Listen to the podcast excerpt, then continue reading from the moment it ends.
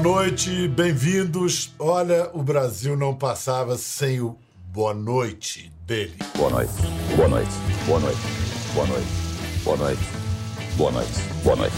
Foram mais de 8 mil boa noites em 27 anos à frente do Jornal Nacional, feito ainda não superado no livro dos recordes. No Fantástico, foram 40 anos como apresentador ou locutor. Nenhuma voz foi tão marcante, nenhuma presença tão constante na história do telejornalismo do Brasil. Para nosso convidado, a TV brasileira é uma garotinha de sete décadas. Afinal, ele está prestes a completar 93 anos de idade, inteiraço, 51 na Globo, não dá sinais de cansaço. Depois de gravar a Bíblia durante quase sete anos, ele hoje faz sucesso, brinca de influenciador digital e de quebra está lançando um documentário sobre sua vida e sua carreira. Hoje é com muita honra e alegria que a gente recebe a lenda viva da TV brasileira, Cid Moreira. Estamos aqui, estamos aqui, chegando Os... no 93, mas eu uso 39, vamos inverter, tá bom? tá bom. Esse negócio de ficar chamando o, o Cid de senhor, ele não gosta, não. É Sidão. Não. É, você, meu amigo, meu mestre, é, que tanto, tanto nos ensinou. Sabe que eu estou com saudade até daquela sua mesa, né, cheia de livros, né? Toda vez que a gente trabalhou junto no Fantástico, Cid sempre ia ver a minha mesa, levava gente para mostrar. Olha que bagunça! é um, pandemônio. pandemônio. É, continua a mesma coisa, Cid, uma bagunça a minha mesa aqui também. Não mudou nadinha. Você tem. Como é que você tem encarado, tem passado essa pandemia na companhia de sua companheira Fátima? Está sem sair de casa? Como é que tá? É, eu, uh, eu já eu gosto dessa reclusão, sabe? Eu gosto. Então, a gente está tirando de letra. Eu estou aproveitando para estudar poemas. Eu sei que você é um poeta, né? Inclusive, se você tiver alguma poesia aí disponível, eu posso gravar para você. Poxa, seria uma honra. Vou mandar para você mesmo. É. Então, eu estou fazendo isso, é muito difícil, né? porque o, o, na minha profissão, quando eu comecei no rádio, a preocupação e os, e, e os que eram considerados bons locutores eram aqueles que pronunciavam bem os R's e os S's. Você não pegou essa fase, não, né? É, peguei um pouquinho ainda, mas você já tinha modernizado isso, né, Cid? Você ah, modernizou. Claro, claro. Uma vez eu estava gravando na, na Rádio Globo, né? Eu gravava lá o projeto Aquários e passando pelo corredor, três colegas falaram assim: Isso aí é traidor. Eu ouvi de longe, voltei, fui tirar satisfações. Né? Mas que traidor do que? Não, não, não é nada, a gente está discutindo aqui que, que, que você não usa mais aquele R, Rádio Globo. Né? Você está usando, usando outro R, R, cultural, né? Então é isso, a, a gente evolui. É, quem, quem gosta de brincar disso é, é o Galvão até hoje, né? Ronaldinho! rolando a bola! Olha, essa e outras histórias estão no documentário Boa Noite, de Clarice Salib, sobre a vida e a carreira do Cid, e uh, vai estrear esse mês no festival é tudo verdade. E um dos baratos do, do filme é justamente mostrar a carreira do Cid antes do Jornal Nacional. Nesse filme você narra então na primeira pessoa, você falando a sua história. Deve ter sido uma viagem, né? Voltar no tempo. Pois é, foi. Fizemos uh, takes em Taubaté, né? Onde eu nasci, uh, na estação de Taubaté, na, na, no clube onde eu jogava tênis, uh, na, na rádio, né? Estivemos em vários lugares lá. Você e o seu irmão, Célio, que também tem uma voz bonita, os dois. O Célio escolheu a, a, a carreira por sua causa? Terão seus bens aqui no Brasil confiscados. Quem influenciou quem? Você é o mais velho, né? Sou cinco anos mais velho. Mas antigamente, nessa fase aí, eu era irmão do Célio. É mesmo, é? Apesar dele ser mais novo, você é irmão do Célio. Ele, ele ficou tão famoso que foi sensacional, né? E depois ele que teve que se conformar em virar o irmão do Cid. É, ele está conformado. Cid, a, a, voz não envelhece, não? Você acompanhando a sua voz através dos tempos, o que, que você acha que ela mudou? Eu acho que melhorou até. Melhorou.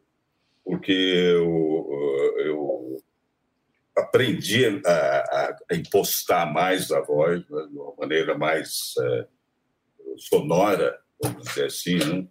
E, e, e, na época eu sofri muito, porque quando eu estava no rádio, na Maírica Veiga, e o colega meu geralmente tinha uma voz mais aguda.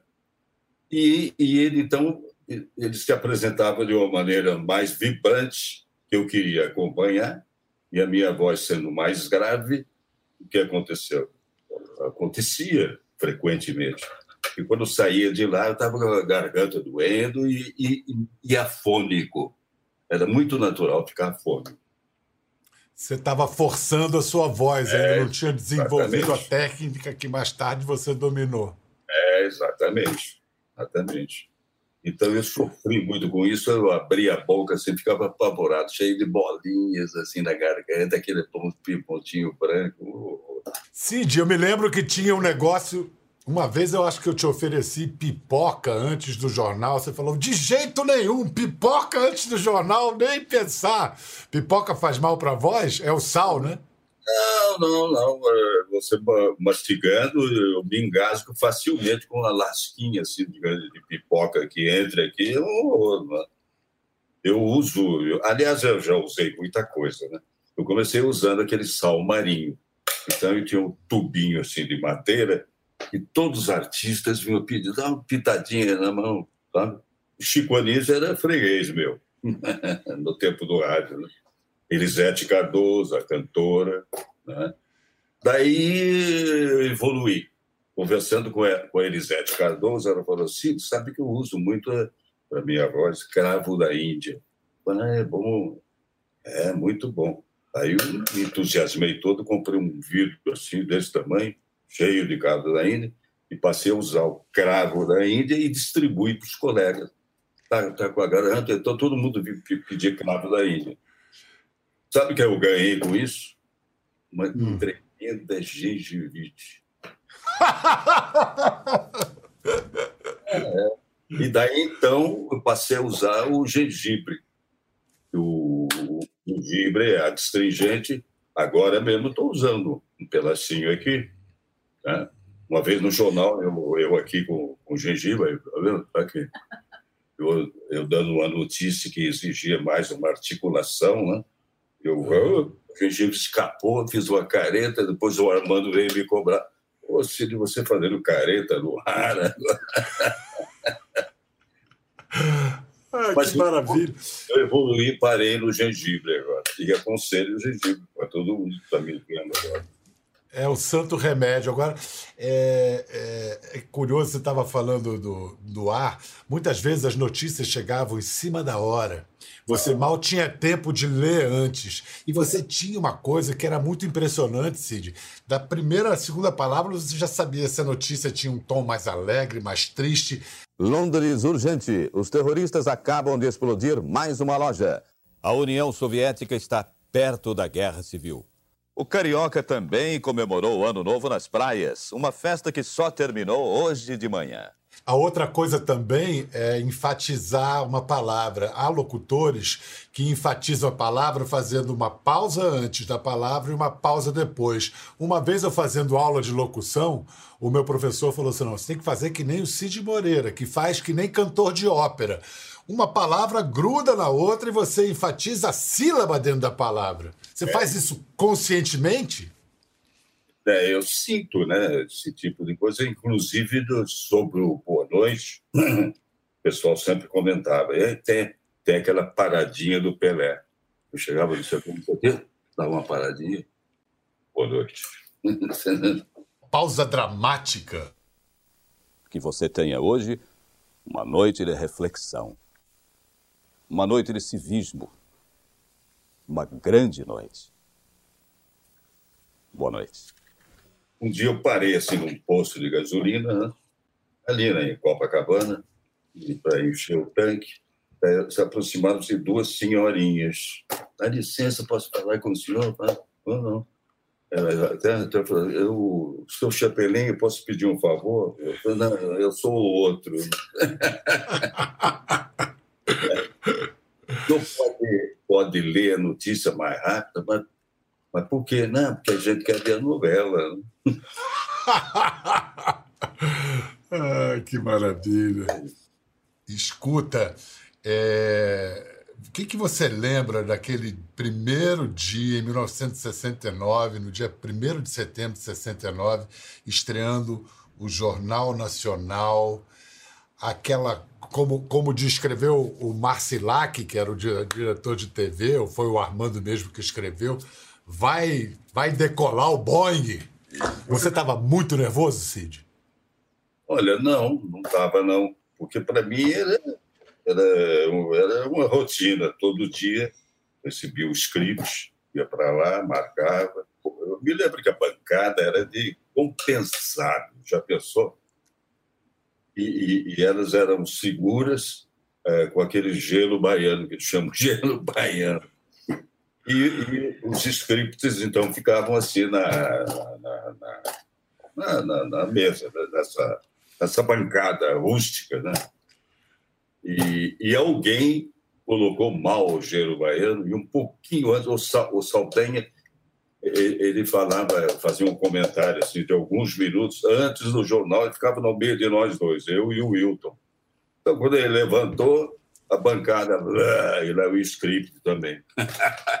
Que grande aventura, né, Cid? Eu me lembro, no ano de 2000, eu dirigi um especial sobre os 50 anos de jornalismo na televisão brasileira, e aí eu promovi o seu encontro com o meu nosso grande mestre, Armando Nogueira, vamos lembrar, vamos lembrar disso.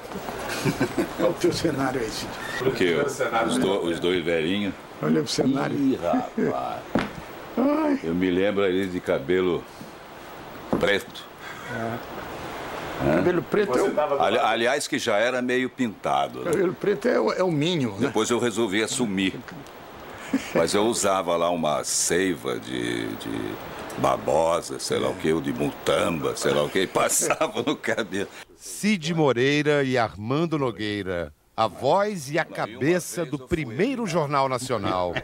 Era uma relação meio surrealista com os militares. Por exemplo, eu recebi um telex. É, é proibido noticiar a morte do capitão Lamarca. E nós ficávamos sabendo pelo telex da Polícia Federal que tinha morrido Lamarca e ficávamos também impedidos de noticiar. Além da censura, problemas na operação, pioneira e arriscada. Pela primeira vez, um jornal entrava no ar em rede nacional. Realmente não havia coordenação entre as praças, a comunicação era muito difícil. E o Cid botando lá a cara a tapa. E o Cid botando ah, Às vezes acontecia que eu falava, por exemplo, em trem e aparecia uma vaca. Desculpem a nossa falha. Desculpem a nossa falha. Quantas vezes você teve que dizer isso, né? E aquele negócio, é pô, e o Boni dando um bilhetinho, né? você se conter no ar. Cid, e a lenda que corre que você já teria apresentado o Jornal é. Nacional de paletó e gravata e bermuda embaixo, é verdade isso? É, uma, aconteceu uma vezinha só. Eu pago por isso até hoje, sou cobrado por isso até hoje. Estava aqui, estava aqui Itaipava, Petrópolis, desci com antecedência, era carnaval, um sábado de carnaval. E, e, e deveria passar na minha casa para me vestir para ir para o jornal. É, mas ah, fui colhido por um temporal. Tudo isso aí cheio d'água, aquela confusão toda. Eu cheguei cinco minutos, não deu para passar em casa. Cheguei cinco minutos lá, o Léo Batista estava sentado já na bancada, a Alice Maria roendo as unhas. dá tempo, dá tempo. Não, não vai dar, já está sentado, não dá, não dá assim. Então, eu, eu, comecei a botar. Eu tinha paletó e camisa num armário lá, que fácil de ser arrombado, mas estavam lá, o paletó e a camisa estavam lá. Aí eu botei e me lembro assim, o último fechar o nó da gravata, sentei, o Léo levantou, sentei, tá, tá no ar o jornal. Você sabe que eu tenho pesadelo até hoje? E posso imaginar, 27 anos, pesadelo de não chegar a tempo, de chegar atrasado. É, eu sonho com isso. Sonho com Caramba, até hoje. Uhum. Tá gravado aqui. Cid, vou mostrar um momento nos seus 27 anos de JN, como a gente diz, há dezenas, centenas de momentos marcantes, mas um foi duplamente inovador, porque foi a primeira vez que o Cid apareceu de pé na, no Jornal Nacional e ele se despediu sem o boa noite. Foi no dia da morte de Carlos Drummond de Andrade. Carlos Drummond de Andrade. Aquele homem simples e bom lá de Itabira era uma pessoa preocupada. Sempre querendo saber por que o brasileiro vivia assim como vive e não de outro modo. Quando falava de futebol, ele perguntava pela inflação. Quando falava de amor, Drummond dava sempre um jeito de colocar esse amor no plano dos homens comuns. Era um poema de amor que podia falar de qualquer um de nós. E foi a esse homem comum do povo que Drummond dedicou esses versos. E agora, José? A festa acabou, a luz apagou, o povo sumiu. E agora, José? E agora, você? Com a chave na mão, quer abrir a porta. Não existe porta. Quer morrer no mar, mas o mar secou. Quer ir para Minas. Minas não há mais. José, e agora? Cid, como é que surgiu a ideia desse encerramento e dessa interpretação? Eu não falei nada para ninguém. Eu chamei o operador de áudio, falei, olha, no final aí você comenta o ganho aí que eu vou sussurrar. E, e foi, modéstia à parte, foi um sucesso. Uma, depois, quando terminou o jornal, tinha uma fila lá, todo mundo para me cumprimentar. Uh, além do Jornal Nacional, Cid fez história no Fantástico e onde nós fomos colegas de trabalho, como nós falamos há pouco. E junto ao Luiz Petri, que criou o texto, é, ele, grande, genial Luiz Petri, ele e o Cid inventaram um personagem. Existia um mágico, mas o que eles fizeram com o Mr. M foi incrível. E, e aí o Cid teve uma rara saída. Foi com o Mr. M passear em Copacabana. A gente tem isso aí para assistir. E ele tá de volta. Mr. M vem aí. Um Mr. M regenerado, preocupado agora em ensinar mágica para crianças. Mr. M está de volta ao Fantástico. Então é verdade, Cid? Ele voltou? Voltou, Pedro, e já está entre nós. Ele gostou mesmo do Brasil, hein? Adorou. Dei umas voltas com ele por aqui, sabia? E o que Mr. M trouxe para nós? Trouxe mágica, Pedro. Essa matéria que constrói os sonhos e que ilumina os olhos das crianças. Bonito isso, Cid. Mr. M mudou muito, não é? Ah, mudou, Pedro. Mr. M não quer mais briga com os mágicos. Ele agora quer ensinar as crianças, os mágicos do futuro, essa grande arte. Muito bom, hein, Cid? Viu como você evoluiu, hein? É, você vê? Hã? Ó, eu tô com o cabelo igual, igual ao seu agora, branquinho, branquinho. Não, falta um pedacinho aí, né? Cid, é, quando você é, podia ter, sei lá, se aposentado, você foi e abraçou uma tarefa monumental, gravar a Bíblia. Por que, que você decidiu encarar um negócio dessa magnitude, anos a fio de trabalho? A história da Bíblia eu vou te contar. Eu fui convidado a gravar trechos da Bíblia. Eu tenho até aqui um quadro grande aqui, quando chegaram, a venda chegou a 15 milhões de CDs, mas na realidade ultrapassou os 50 milhões. Então vendeu que nem água, foi um sucesso. Aí nasceu na minha cabeça a ideia de gravar a Bíblia toda, tá? Falei com o produtor, o produtor, não, isso aí não, não é comercial, vai demorar muito. Realmente, foram quase sete anos. Mas hoje, a Bíblia que eu gravei está em tudo que você imaginar possível na tecnologia, tudo você encontra a Bíblia. Inclusive, eu, eu achei eu achei que a Bíblia toda seriam assim, em torno de uns 110 CDs. No final, eu fui surpreendido. Hoje eu tenho a Bíblia só no MP3. que incrível, né? Que. A, tecnologia evoluiu muito.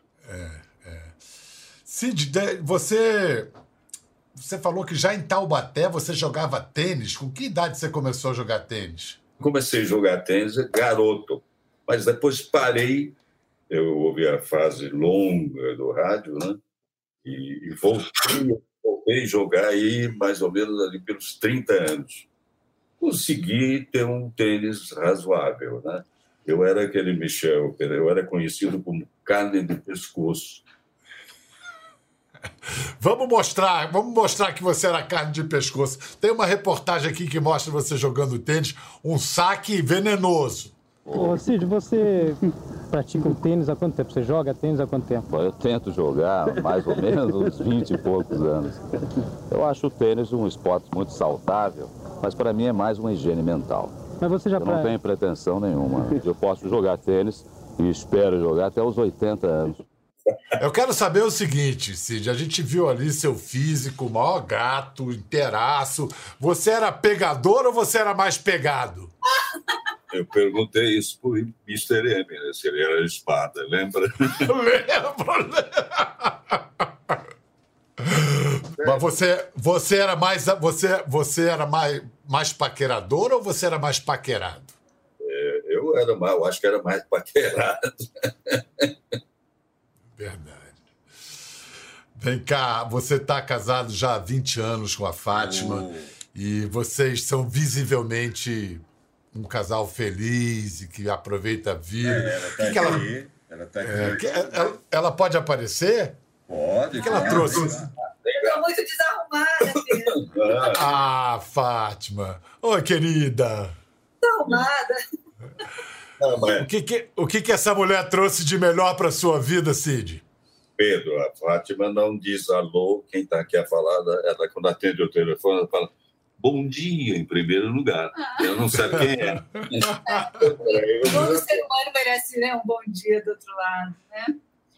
O Sidney... Sabe, sabe um filme que parece muito com a gente, Pedro? Você lembra de um filme em inglês chamado Ensina-me a Viver? Sim, Harold and Mold, ensina- ensina-me a viver. Ela é a senhora e, e ele, é o, ele é um menino.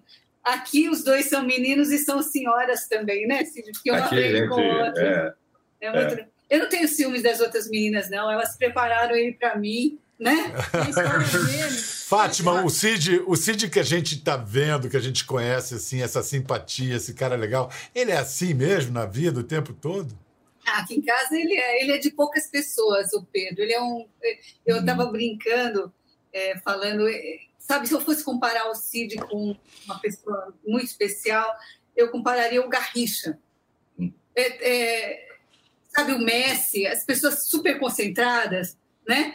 É, eu, eu brinco que ele não é artista, ele é um autista, porque ele tem o mundo dele, ele tem o parquinho dele brincar, né? Ele é muito cumpridor das obrigações, eu acho isso super bonito. E, e eu vim, sabe, vou te contar, para quebrar ele um pouco, a seriedade dele. Era Uhum. muito sisudo. E a gente brinca muito agora, né, Cid? Cid, que delícia ver vocês dois. Vamos aproveitar esse clima romântico e a gente vai falar de poesia. Opa. Vem cá, Cid, como é que se deu esse encontro com a poesia? Foi aos poucos? De repente deu um estalo? O que, que aconteceu? Na realidade, quando comecei em Taubaté, lá no rádio, eu tinha um colega que podia ser meu pai. né? E, e ele encerrava sempre a programação da emissora, um programa de poemas, e ele dava muita preferência para o J. de Araújo Jorge. E quando eu ia assistir o programa dele, ele sempre me convidava e eu aceitei uma ou duas vezes de ler algum poema que naquela época eu não tinha mínima condição, mas ele tá, sentia aquela, aquele prazer. E, e, e, numa dessas, desses, desses nossos programas aí que fizemos aí, ele me olhou assim fixamente, né? Olha que coisa, hein? Ele me olhou e falou assim: um dia você vai ser conhecido em todo o país. Foi uma profecia, profecia. Que sensibilidade, ele percebeu o seu talento e anteviu tudo.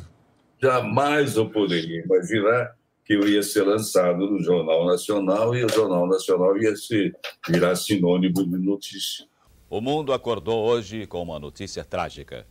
John Lennon, um dos Beatles, morreu assassinado. O crime foi no final da noite de ontem, em Nova York. Lennon chegava em casa com a mulher Yoko Ono quando o homem se aproximou, puxou um revólver e deu vários tiros no artista.